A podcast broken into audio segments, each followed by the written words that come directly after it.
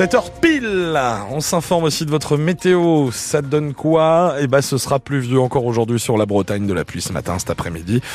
Accalmie de prévu quand même en fin de journée. Quelques rayons de soleil possibles, hein, nous dit Météo France. 6 à 8 degrés pour vos températures ce matin. Et pas plus de 13 degrés dans le secteur de Lorient à la mi-journée. 11 dans le pays brestois. On en parle après l'info, l'info tout de suite avec vous, Angeline Demuin, la gastronomie bretonne à l'honneur au Salon de l'Agriculture. Et oui, c'est l'occasion chaque année de faire découvrir nos spécialités aux centaines de milliers de visiteurs qui passent par la porte de Versailles à Paris. Voir les bêtes, c'est bien, mais déguster, c'est encore mieux. Et sur les stands bretons d'Ilan Jaffrelot, on ne se prive pas loin de là.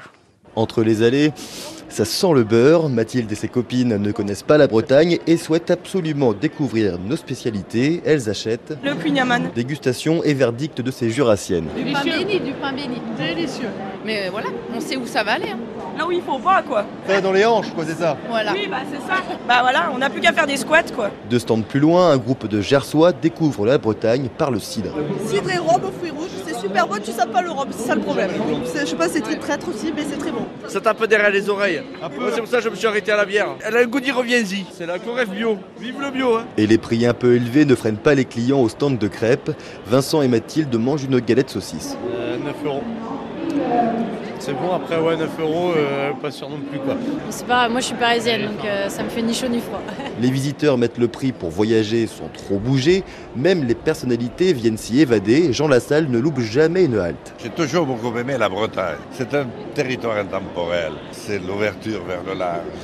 Vous aimez bien les produits régionaux aussi ou pas? Ah, j'aime, oui. Je les aime un peu trop même. À la vôtre. Même à des centaines de kilomètres, la Bretagne reste une des régions préférées des Français. La Bretagne récompensée par une pluie de récompenses cette année, 143 médailles glanées lors du concours général agricole. Il y a 22 stands de dégustation terre et mer de Bretagne au salon cette année. D'ici 40 minutes, nous serons en ligne avec Frédéric Bourget, directeur général produits laitiers frais du groupe SIL, l'une des entreprises bretonnes présentes au salon. La Bretagne qui n'a pas été gâtée, question soleil ce mois-ci. On a même battu les records établis il y a près de 30 ans. À peine 30 heures d'ensoleillement en tout à Brest comme à Quimper en février. C'est 50 heures de moins que Alors est-ce que ça pèse sur votre morale? Vous nous le dites ce matin au 02 98 53 65 65. C'était l'étape la plus délicate de son parcours parlementaire. L'inscription de l'IVG dans la Constitution a été approuvée hier par le Sénat dans les mêmes termes qu'à l'Assemblée. La liberté garantie des femmes à avoir recours à l'interruption volontaire de grossesse.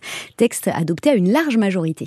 Pour 267 contre 50, le Sénat a adopté. L'ensemble du Parlement réuni en congrès doit valider le texte lundi à Versailles. Il était porté et disparu depuis le début de la semaine. Un homme de 74 ans a été retrouvé mort hier dans un cours d'eau de Mélac, près de Quimperlé. Un dépannage au large d'Ouessant hier. L'abeille Bourbon est allée au secours d'un cargo portugais, le Friedrich russe, victime d'une panne sur son pas d'hélice. Le remorqueur affrété par la Marine nationale l'a ramené à quai à Brest où il sera réparé. Brest où il faudra se passer de tramway cet été. Le trafic de la ligne A sera interrompu au lendemain des fêtes maritimes, le 18 juillet, pour six semaines. Conséquence des travaux sur la future nouvelle ligne, des bus de substitution seront mis en place jusqu'à la fin août. La gare routière, elle, déménage. Avis aux usagers des lignes Breisgo et des cars Flixbus et Blablabus. Il va falloir changer vos habitudes à partir d'aujourd'hui. La nouvelle structure se trouve avenue Amiral Réveillère, à moins de 200 mètres de la gare SNCF de Brest.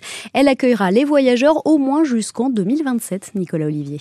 La salle d'attente comporte 16 places assises, des écrans, une machine à café et en bonus. On a une belle vue sur la rade, donc c'est beaucoup plus agréable. Émilie Cuchel, élue au Conseil régional de Bretagne. Elle est plus confortable pour le personnel. Il y a aussi des lieux de convivialité pour les chauffeurs de car. Ils peuvent manger sur place.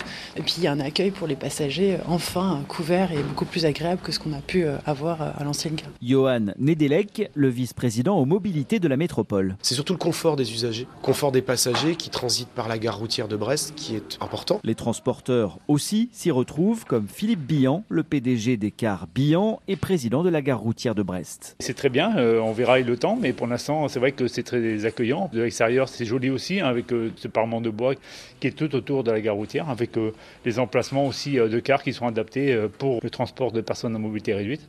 Tous les ingrédients sont là pour faire quelque chose de bien. Maintenant voilà, on va voir l'usage au. Ce terminal provisoire sera utilisé jusqu'à au moins 2027.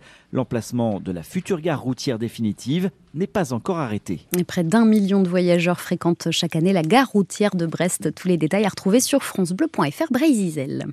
L'année 2023 a été bonne pour la SNCF avec une fréquentation en hausse et un chiffre d'affaires qui suit le mouvement, près de 42 milliards d'euros.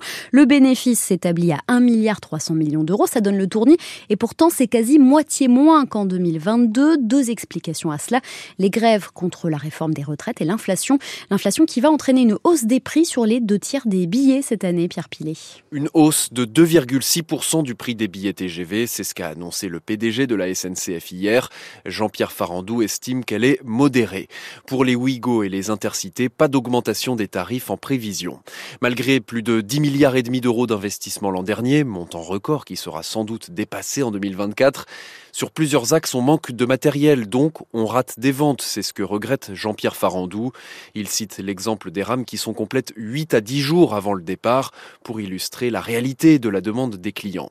La compagnie attend toujours ses TGV-M, des rames nouvelle génération qui devaient arriver sur les rails en fin d'année dernière. Elles seront là au mieux à l'été 2025 car le constructeur Alstom a du retard. Pierre Pilet pour France Bleu. Un couac autour de l'allocation eau. Oui, à Brest, 5600 foyers de la métropole viennent de recevoir un chèque service de 20 euros. Cela ne représente que 30% des ménages éligibles. La faute à un blocage administratif. La loi RGPD empêche en effet la caisse d'allocation familiale de transmettre ses données, même à une collectivité locale. Le président de Brest Métropole, François Cuyandre, demande au Premier ministre Gabriel Attal d'agir afin de pouvoir reconduire et élargir le dispositif l'an prochain. Thomas attendu ce midi à Brest. Après 52 jours en mer, le skipper du maxi trimaran Sodebo devrait passer la ligne d'arrivée de l'Arkea Ultimate Challenge à la mi-journée, un peu plus de 51 heures après le vainqueur de ce tour du monde, Charles Caudrelier. Armel Lecléache, lui, est à l'arrêt une nouvelle fois à plus de 1700 milles de la pointe bretonne. Troisième avarie pour le bateau Banque Populaire, victime d'une voie d'eau dans sa coque centrale à l'ouest des Açores. Le skipper est en sécurité, mais il va falloir faire des réparations sur le pont avant. Les Bleus ont subi hier soir. Elle n'était pas de taille hein, face aux championnes du monde en titre défaite 2 à 0 de l'équipe de France féminine de football face à l'Espagne en finale de la Ligue des Nations. Il leur reste 5 mois pour rattraper le retard avant les Jeux Olympiques.